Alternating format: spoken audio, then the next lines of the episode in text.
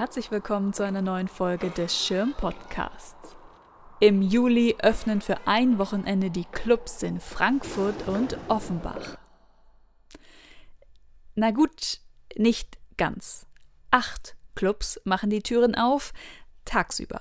Es gibt also keine nächtlich dunkle Clubatmosphäre, keine DJs, keine Menschenmenge, vor allem keine donnernden Beats, sondern Licht an, nackte Clubarchitektur und Musikvideos.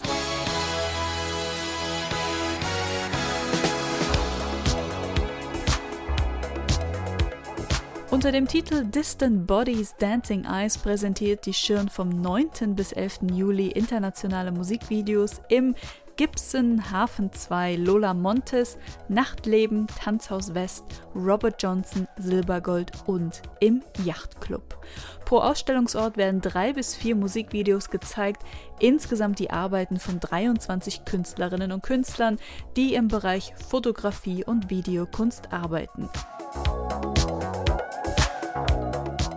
Die Idee für dieses Ausstellungsprojekt basiert auf der immer enger werdenden Verbindung zwischen Kunst und Musik, die wir seit einigen Jahren beobachten können.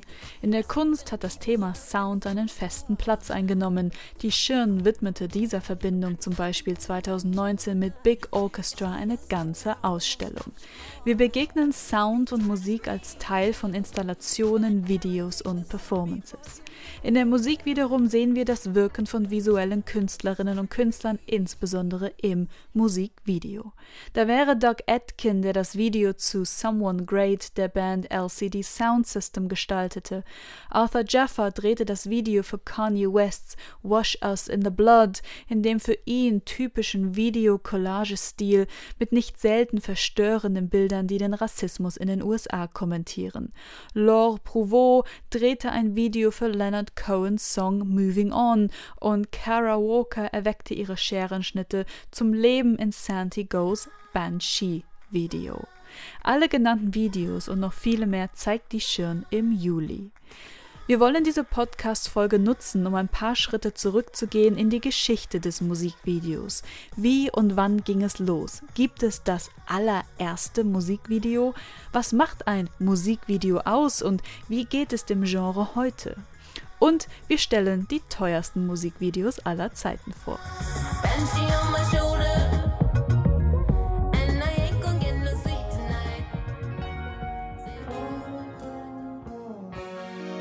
Noch einmal eine kleine Enttäuschung vorweg.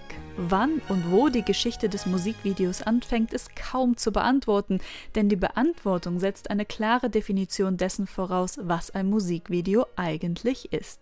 Für die meisten von uns stellt sich diese Frage wahrscheinlich nicht. Es handelt sich um einen Kurzfilm, der einen im weitesten Sinne Popsong visuell darstellt. Doch was unterscheidet ein Musikvideo von Kylie Minogue, von einem Soundy der 40er Jahre? Sind TikTok-Videos, in denen Fans zur Musik tanzen und ihre Lippen bewegen, nicht auch Musikvideos? Und was ist mit den sogenannten Sound Slides, die in den 1890er Jahren in US-amerikanischen Theatern gezeigt wurden und sich großer Beliebtheit erfreuten? Handkolorierte Bilder wurden auf Glasplatten gedruckt und auf die Leinwand projiziert. Dazu wurde auf der Bühne Live-Musik geboten. Schon damals waren die Soundslides ein Mittel der Musikindustrie, ihre Lieder einem größeren Publikum bekannt zu machen. Geht die Geschichte des Musikvideos also vielleicht auf das späte 19. Jahrhundert zurück? Wir springen in die 40er Jahre des 20. Jahrhunderts. Von 1941 bis 1947 entstanden in den USA die bereits genannten Soundies, etwa dreiminütige schwarz-weiß Musikfilme, die auf einer Art Film-Jukebox abgespielt werden konnten und in Restaurants, Bars und Nachtclubs aufgestellt waren. Die Musik rangierte von Folk über Country bis hin zu Jazz und viele Musikgrößen der Zeit produzierten Soundies. Ab den 60er Jahren entstanden dann Musikfilme, die den Musikvideos von heute sehr ähnlich sind und in denen künstlerischer Gehalt im Vordergrund stand. Erwähnenswert sind die Schwarz-Weiß-Filme der Sängerin Nico zu I'm Not Sayin' aus dem Jahr 1965 und aus demselben Jahr Bob Dylans Subterranean Homesick Blues. 1966-67 drehten dann die Beatles Musikfilme zu ihren Songs Paperback Writer, Rain, Strawberry Fields Forever und Penny Lane. Die Filme zeigen die Band weder, wie sie die Songs darbieten, noch konkrete Handlungen. Vielmehr geht es um das Erzeugen von Atmosphäre, die vier Charaktere der Band und den typischen, oft sinnfreien Humor der Beatles.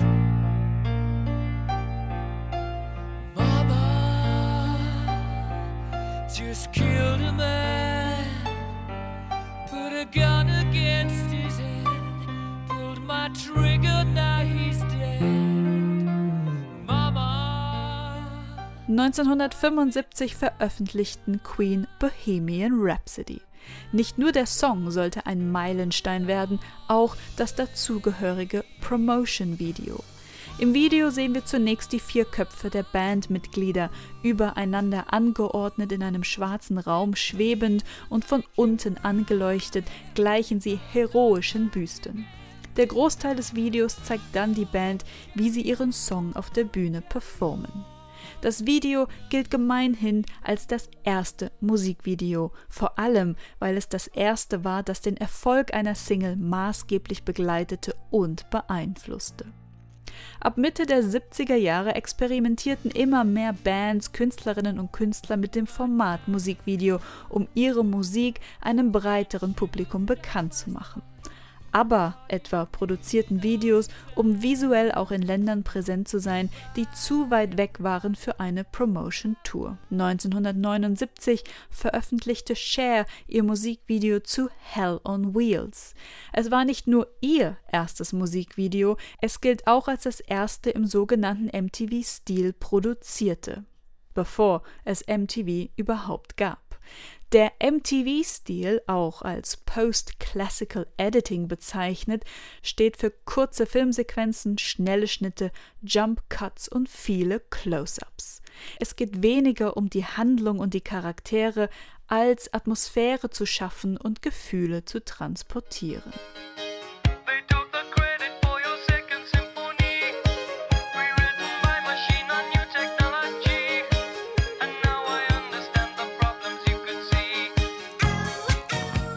Am 1. August 1981 ging MTV in den USA auf Sendung und das Musikvideo hatte somit sein ganz eigenes Zuhause. Das erste Video, was ausgestrahlt wurde, war Video Killed the Radio Star von den Buggles. Wie so oft in der Geschichte sehr erfolgreicher Unternehmungen hatte auch MTV seine Startschwierigkeiten. Unter anderem, weil nur 800.000 Haushalte überhaupt MTV empfangen konnten, weil es nur 13 Werbepartner gab und eine beschauliche Auswahl von 168 Musikvideos, von denen interessanterweise 30 von Rod Stewart stammten. Doch umso beliebter und professioneller der Kanal wurde, desto professioneller und künstlerisch anspruchsvoller wurden auch die Musikvideos.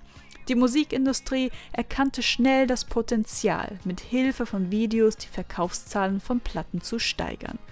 Immer größere Summen wurden in die Produktionen gepumpt, denn umso ansprechender und ausgefeilter ein Musikvideo, umso besser verkaufte sich die Musik. Das Musikvideo wurde ein fester Bestandteil des musikalisch-künstlerischen Schaffens und der Popkultur allgemein.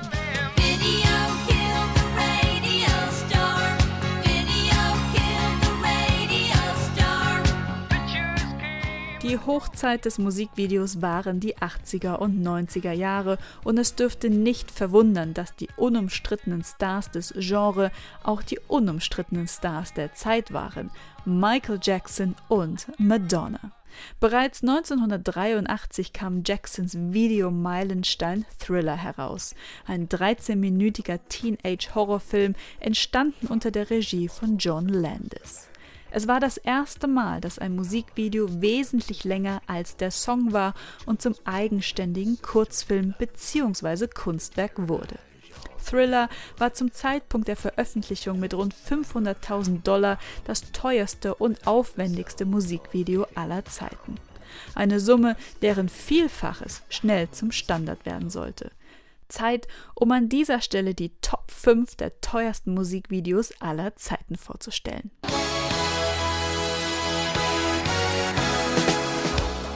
Platz 5. Guns N' Roses mit Estranged aus dem Jahr 1993 kosten etwa 5 Millionen. Platz 4. Madonna Bad Time Story aus dem Jahr 1995 kosten etwa 5 Millionen. Platz 3. Wieder Madonna Express Yourself aus dem Jahr 1989 kosten rund 5 Millionen. Platz 2. Madonna Die Another Day aus dem Jahr 2002 kosten rund 6,1 Millionen. Platz 1 Michael und Janet Jackson Scream aus dem Jahr 1995 kosten rund 7 Millionen Dollar.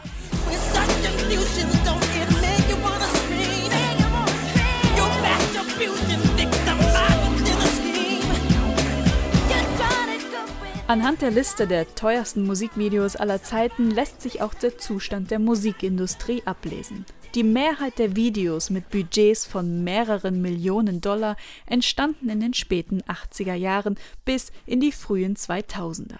Mit dem Aufkommen des flächendeckenden Internets, der damit einhergehenden Digitalisierung und einer Musikindustrie, die es versäumt hat, darauf zu reagieren, brachen die Plattenverkaufszahlen ein.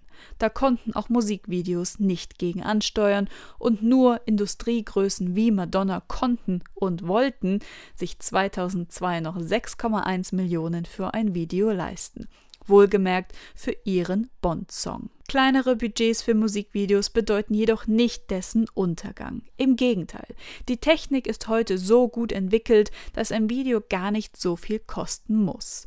Schlimmer hingegen ist der Verlust der Plattform. Am 14. Februar 2005 ging YouTube online und entwickelte sich rasant zu der Plattform für Videos jeglicher Art, natürlich auch für Musikvideos. MTV verlor nach und nach seine Daseinsberechtigung, zeigte immer mehr Reality-TV-Shows und versank in der Bedeutungslosigkeit. Auch anderen Musikkanälen ging es an den Kragen. Deutsche Sender wie VH1 Deutschland oder Viva wurden 2001 bzw. 2018 komplett eingestellt.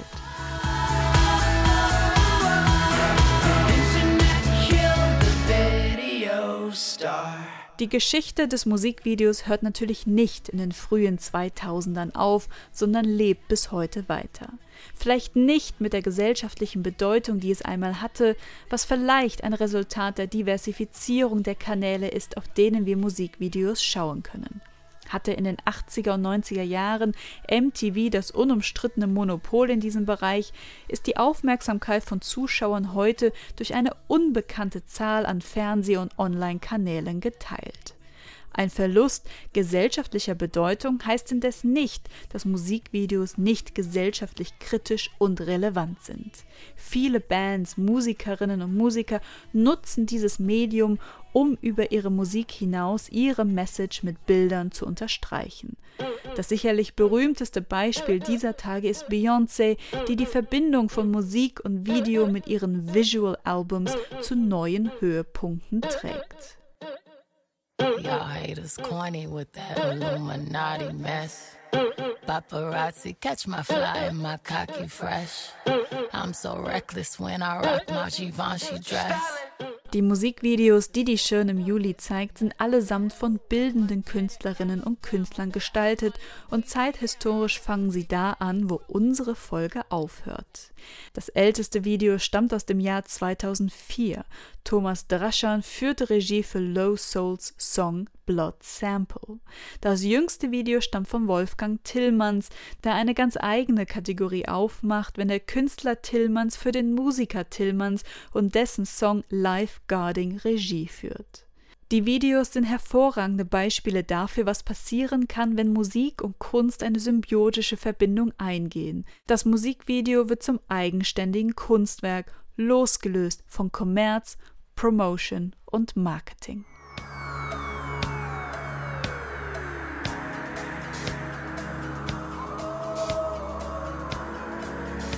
Das war eine weitere Folge des Schirm Podcast, den ihr wie immer über das Schirm Mac hören könnt oder auf der Podcast-Plattform eures Vertrauens abonnieren, etwa auf iTunes, Deezer oder Apple Podcasts.